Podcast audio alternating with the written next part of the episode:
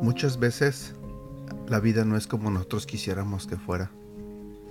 A veces cuando esperamos una cosa que salga bien, resulta salir mal. A veces cuando queremos ver a nuestros seres queridos sanos, resulta que están muy enfermos. A veces cuando queremos que nuestras relaciones personales estén bien, de repente todo se quiebra. Sentimos feo, sentimos horrible que las cosas no salgan como las planeamos. Y muchas veces es fácil para nosotros simplemente darnos por vencidos, caernos al suelo y quedarnos ahí. ¿Sabes? Así me he sentido últimamente. En el suelo. Sé que esos pensamientos no son de Dios. Lo reconozco. No son pensamientos de Dios. Y aún a pesar de que conozco la palabra de Dios, a veces esos malos pensamientos me dominan y me siento mal. Pero confío en que Dios puede sacarme adelante.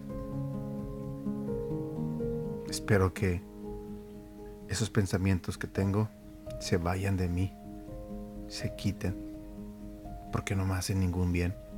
Al contrario, me hacen mal mucho mal.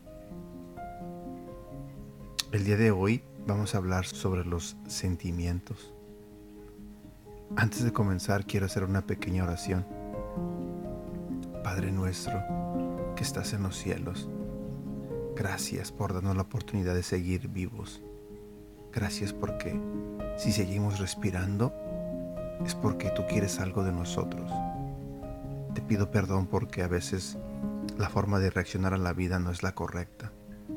A veces la forma de pensar o responder no es la correcta. Te pido perdón por los pecados que hemos cometido. Te pido perdón por no confiar muchas veces en ti. A veces mi mente me domina y me gana. Y tiendo a olvidarme de ti.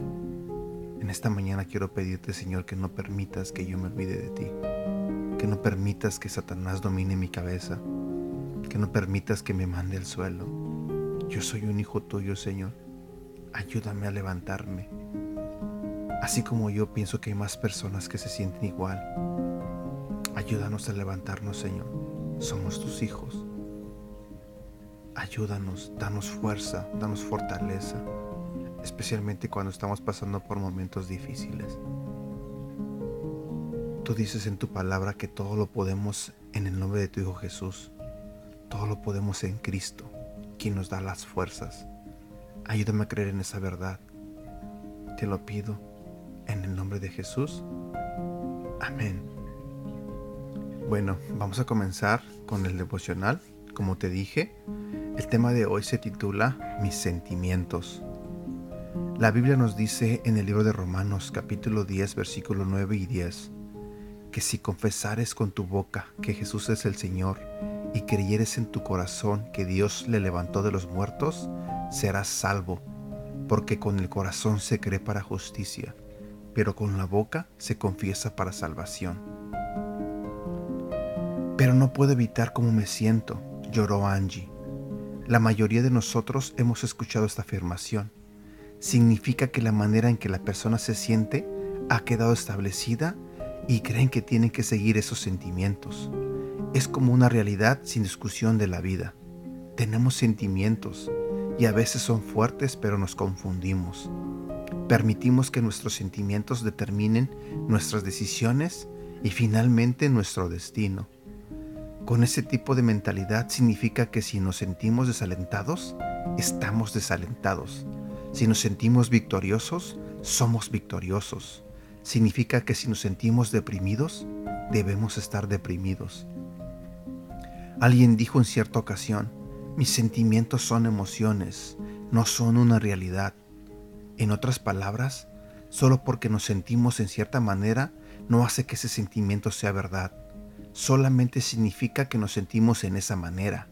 Debemos aprender a proseguir más allá de nuestros sentimientos. Probablemente un ejemplo ayude. Janet vende bienes raíces y cuando logra una venta se siente maravillosa y exitosa. El mes pasado vendió cinco casas lujosas y recibió una excelente comisión. Este mes, como solo ha vendido una, se siente como si fuera un fracaso. ¿Es Janet un fracaso?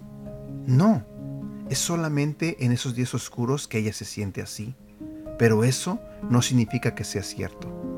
Hoy quizá no sienta que Dios está obrando en mi vida, pero ¿eso es cierto o es como me siento? Sé que muchas personas no se sienten amadas por Dios.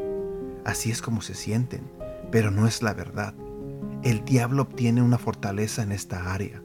Si puede convencernos de que nuestros sentimientos son una realidad, ha hecho un gran avance y podemos ser derrotados con facilidad.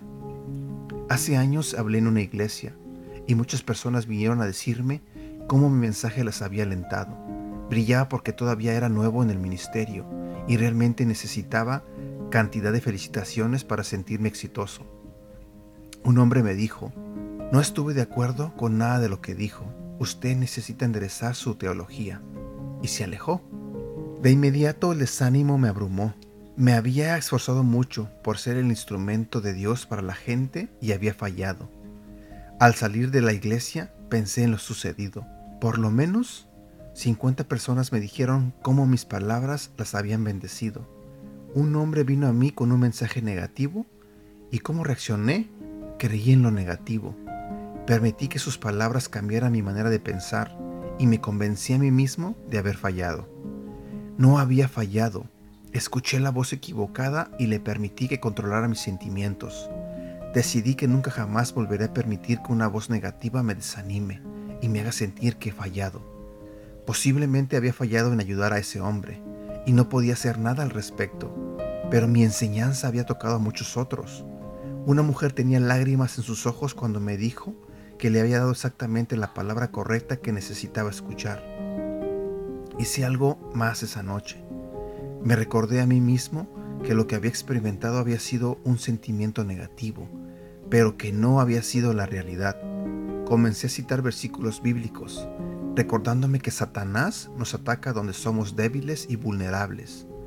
Yo era nuevo hablando en público, y el hombre del mensaje negativo lo sabía. Pensé en el libro de Romanos capítulo 10 versículos 9 y 10. Con frecuencia citamos estos dos versículos cuando le hablamos a las personas acerca de la salvación sin embargo, el principio está allí sin importar el tema. Pablo dice que necesitamos creerlo en nuestro corazón y confesarlo con nuestros labios. Me detuve y dije en voz alta, Dios, creo que estoy a tu servicio. Creo que hice lo mejor para ti. Creo que usaste mis palabras para bendecir a muchas personas. No tengo que escuchar esa voz negativa. En unos minutos me sentí mejor. ¿Ve lo rápido que pueden cambiar los sentimientos? La realidad no había cambiado, pero yo sí. Me rehusé a permitir que mis pensamientos negativos y equivocados me desviaran de la realidad. Oración.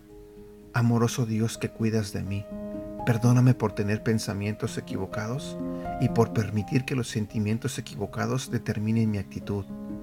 Te pido en el nombre de Jesús que me ayudes a creer en tu palabra y a tener en mente pensamientos positivos. Amén. Y aquí llegamos a la parte final de nuestro devocional. Espero que te haya gustado. Sé que fue un poco largo, pero creo que valió la pena. Espero que tengas un excelente día y que Dios te bendiga. Cuídate.